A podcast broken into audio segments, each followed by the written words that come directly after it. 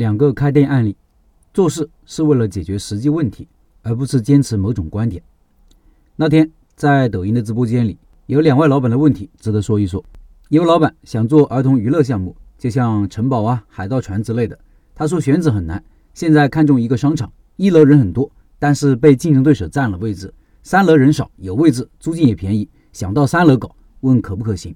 我的建议是再找找，这种地方做起来太难了。为什么呢？小孩子大多消费是无意识的，不会规划着去哪里买什么，而是即时性消费、冲动性消费，看到、听到了才会关注，才会想起，才会产生欲望。看到游乐场了就想去玩，而出发前呢，压根就没想过。看到玩具了才嚷着去买，不买不走。所以，儿童娱乐设施都要摆在宝贝们目之所及的地方。同理，店里卖玩具也一定要摆在橱窗位置，摆在门口，甚至要不断的演示，让他们知道这有多好玩，转化率才有可能。小朋友们这个年龄特征决定了商家们必须比其他的生意更加注重曝光这个指标，否则就是违背人的天性。而且因为掏钱的是父母，有消费欲望的是孩子，决策权呢在父母手上，所以还不得不考虑父母的感受。有些时候我们拉着小朋友上街玩，很多时候我们是有意的避开这些儿童娱乐的地方，因为很可能会耽误时间和行程，还烧钱。如果你选在没人去的三楼，那就是帮父母的大忙了。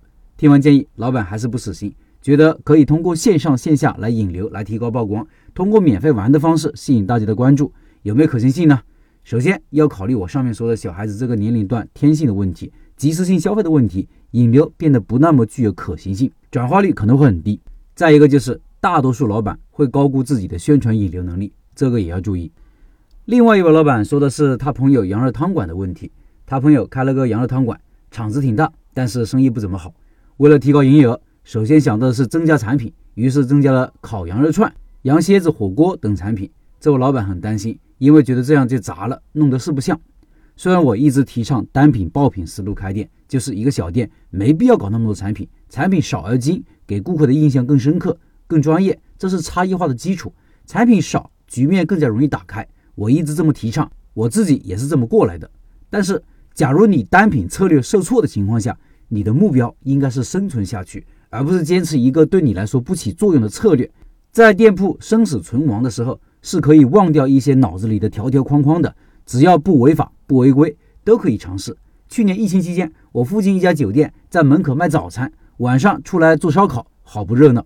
而且对于一个店的产品演化，之前我也特意写了文章说了这个事情，就是一般情况下都要经历少多少的演化，开始很少的产品，然后慢慢增加产品，然后再减少。开始少是因为单品突破的策略，然后随着店铺的发展，多种原因会导致产品增加，最后负担越来越重，直到要减负，砍掉一些产品，然后保持一个动态平衡。我们学习的目的不是为了限制自己，而是为了多一种思考问题的思路，多一个看待问题的角度。时刻提醒自己，我们做事是要解决实际问题，而不是坚持某种理念或者观点，不管这个观点看起来多么的正确。